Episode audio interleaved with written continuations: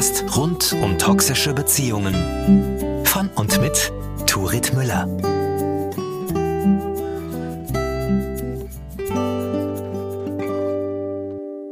Moin und herzlich willkommen zur siebten Folge von Mutiges Herz.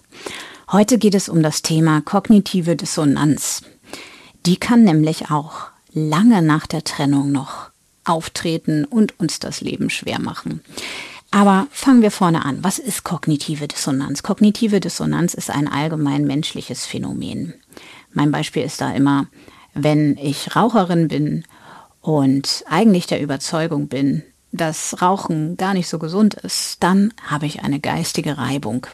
Und das ist unangenehm. Das wollen wir Menschen so schnell wie möglich loswerden. Es gibt verschiedene Wege, diese Spannung loszuwerden. Ein komplizierter Weg könnte sein, mit dem Rauchen aufzuhören. Weniger anstrengend wäre es da, mir zu sagen, ach, ich rauche eigentlich nur, weil es sexy ist oder als Genussraucherin oder so. Es ist keine wirkliche Sucht, da muss ich gar nicht aufhören. Und schon verschwindet die geistige Spannung. Das, wie gesagt, ist allgemein menschlich. Es ist allerdings auch eine typische Facette von Missbrauchsbeziehungen. Die kognitive Dissonanz empfinden wir dann als hin und her pendeln zwischen zwei Sichtweisen auf diese Beziehung. Zwischen dem Bild, das ist ein guter Mensch, der mich liebt und mich gut behandelt und es ist eine gute Beziehung und dem Bild, nein, das ist ein Mensch mit großen Problemen, der mich nicht gut behandelt und das ist keine Liebe, das ist keine gesunde Beziehung. Dieses Bild pendelt in unserem Kopf hin und her. Und die Schwierigkeit ist, die Beziehung zu verlassen, äh, weil wir gar kein klares Bild bekommen von der Situation. Weil immer, wenn es plötzlich wieder ein paar Brotkrumen der Liebe gibt, unser Bild wieder sozusagen in die positive Richtung umschlägt. Und obwohl wir eben noch kritisch drauf geschaut haben, sehen wir jetzt wieder nur die rosigen Seiten und setzen sozusagen die rosarote Brille auf. Das kann sich wirklich so gestalten, dass es sich anfühlt, als ob man gar keinen geistigen Zugriff mehr auf die Erinnerungen hat an die Momente, in denen es nicht so gut lief. Die werden plötzlich wegerklärt, weggerechtfertigt.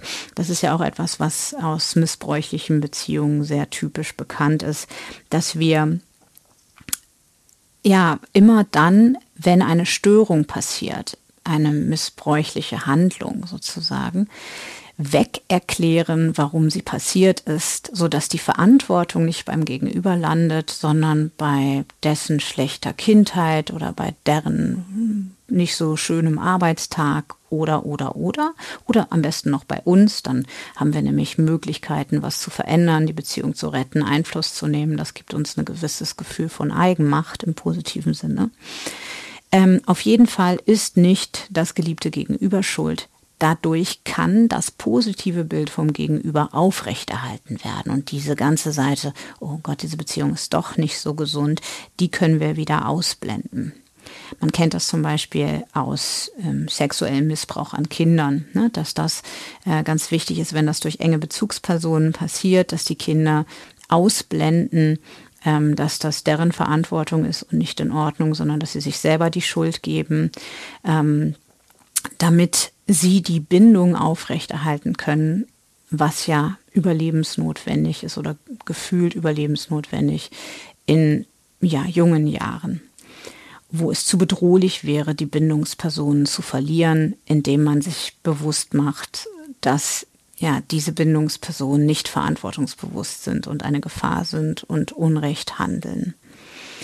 So ähnlich findet das auch in Beziehungen statt, wie die, um die es hier geht, toxische Beziehungen im weitesten Sinne. Und diese kognitive Dissonanz ist also einer der größten Klebstoffe, die es uns am allerschwersten machen, diese Beziehungen zu verlassen, weil wir eben kein klares Bild bekommen, weil es immer hin und her pendelt. Und man kennt das vielleicht, wenn man Menschen begleitet, die in solchen Partnerschaften stecken, dass man denkt, mein Gott nochmal, jetzt warst du doch gerade so weit.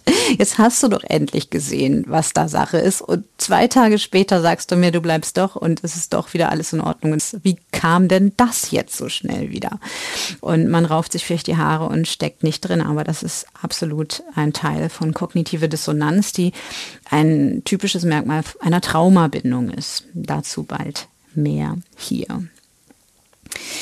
Kognitive Dissonanz, und darauf möchte ich aber eigentlich hinaus, ist aber nicht vorbei, nur weil wir uns getrennt haben. Das geht leider oft eine ganze Weile weiter.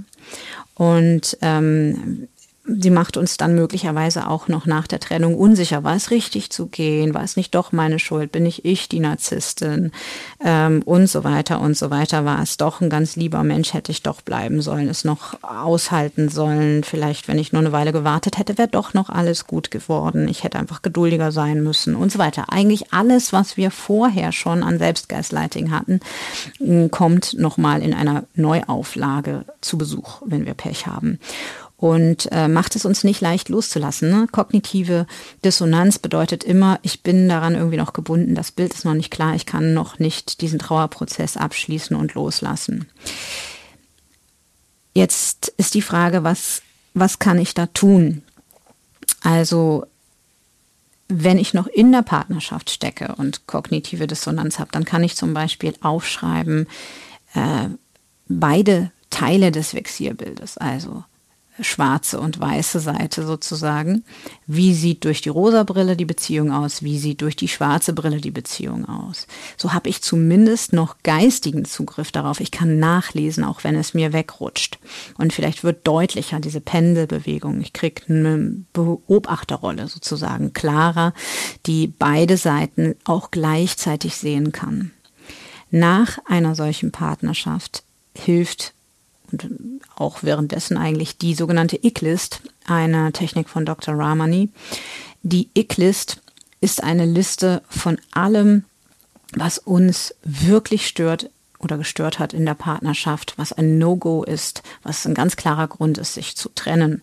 Zum Beispiel, als ich ähm, angesprochen habe, dass unsere Partnerschaft so für mich nicht weitergehen kann, hat sie das Steuer rumgerissen und wäre fast mit uns gegen die Leitplanke gefahren. Oder ähm, als ich mein Bedürfnis geäußert habe, ähm, zu Hause zu bleiben und nicht arbeiten zu gehen, ähm, um mehr für die Kinder da sein zu können, ist einfach über dieses Bedürfnis weggebügelt worden und es ist vom Tisch gewischt worden. Ne? Das könnten Situationen sein, wo klar ist, das ist die Grenze, so mag ich in einer Beziehung nicht behandelt werden, das ist kein gutes Verhalten oder ich bin zusammengeschrien worden, als ich es wagte zu fragen, ob wir die Arbeiten im Haushalt gleichmäßiger verteilen können, paritätischer verteilen können. Das steht auf der Icklist. Und immer wenn es uns dann wegrutscht, warum bin ich nochmal gegangen? Habe ich wirklich alles versucht? Hätte ich nicht doch nochmal Therapie machen sollen? Ähm, dann können wir da drauf gucken und uns erinnern, ach so, nee, gut, das sind klare No-Gos. Deshalb bin ich gegangen. Was kann ich nun tun, wenn ich schon in der Beziehung danach bin und immer noch kognitive Dissonanz bekomme?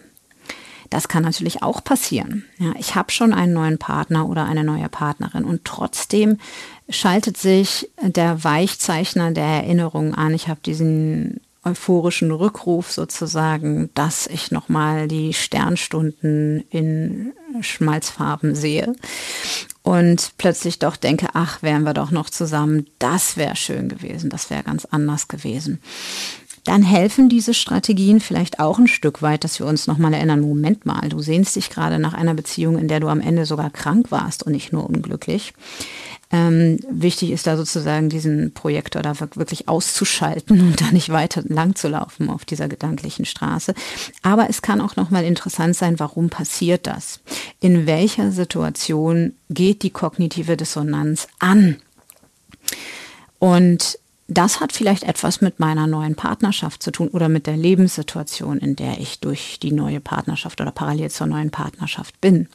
Vielleicht fehlt mir gerade etwas, eine Facette, die mein, in meiner Ex-Beziehung möglich war oder wo ich zumindest mir eingeredet habe, dass sie möglich war, die jetzt in der gegenwärtigen Beziehung nicht so auf ihre Kosten kommt. Vielleicht bin ich ähm, nicht so glücklich in unserer sexuellen Beziehung oder ähm, ich würde mir wünschen, dass wir uns mehr füreinander schön machen oder irgendetwas, was vielleicht diese narzisstische Beziehung ganz gut bedienen konnte.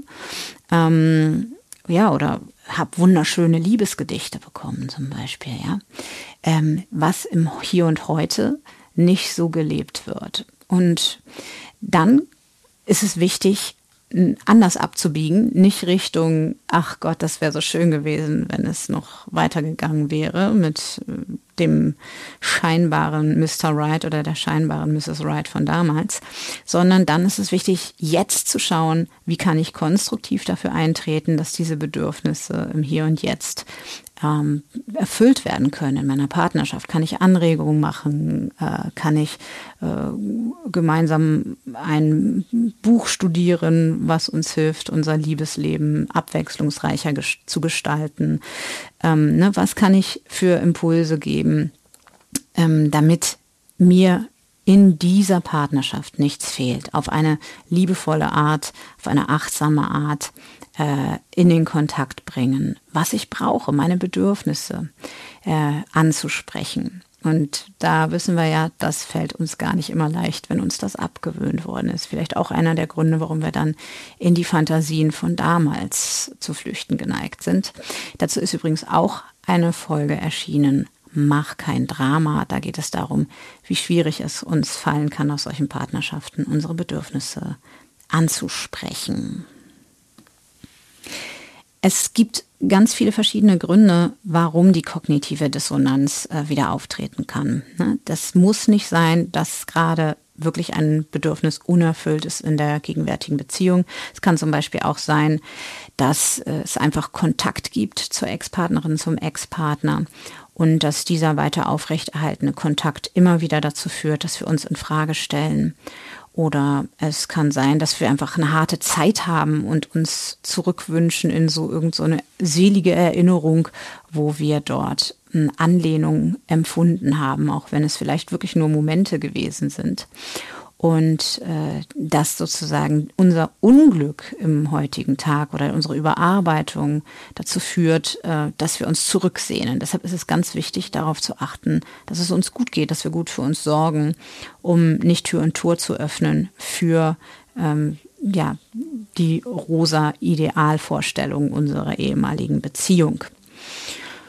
Und wie gesagt, auch zu gucken, ist da noch zu viel Kontakt, sodass meine Seele nicht heilen kann, nicht sozusagen ihre Sucht überwinden kann, ihre Verbindung überwinden kann zu diesem Menschen und dadurch immer noch in dem hin und her kippelnden Bild bleiben wird. Hier gibt es viele verschiedene Ansätze, das kann sehr individuell sein. Und ich möchte dir einfach als Idee mitgeben, wenn du kognitive Dissonanz erlebst, schau mal, ob du zu fassen kriegst, wodurch sie in diesem Moment ausgelöst worden ist. Welchen Grund gab es und wie kannst du auf diesen ganz speziellen Grund reagieren? Was würde helfen, um möglichst schnell wieder aus der kognitiven Dissonanz rauszukommen, in Klarheit und in konstruktive Schritte, die dir im Hier und Heute helfen, deine Bedürfnisse zu erfüllen. Und damit sind wir schon am Ende der heutigen Folge. Und ich möchte dich einladen, mir deine Vorschläge für weitere Folgen zu schicken. Außerdem habe ich noch einen Gutschein für dich. In den Show Notes findest du einen Rabattcode für meinen Online-Kurs beim nächsten Mal Liebe. Und wenn du mir eine E-Mail schreibst mit dem Titel oder der Nummer der heutigen Folge, dann bekommst du, wenn das Los für dich entscheidet, ein Hörbuch von meinem Ratgeber Verdeckter Narzissmus in Beziehungen. Und bis wir uns wieder hören, wünsche ich dir jetzt erstmal alles Gute und hoffe, dass du ein bisschen mehr verstehst, woher bei dir dieses geistige Kippeln kommt, wenn es kommt, sodass du es abstellen lernst. Also dann viel Spaß beim Beobachten. Bis bald. Mach's gut.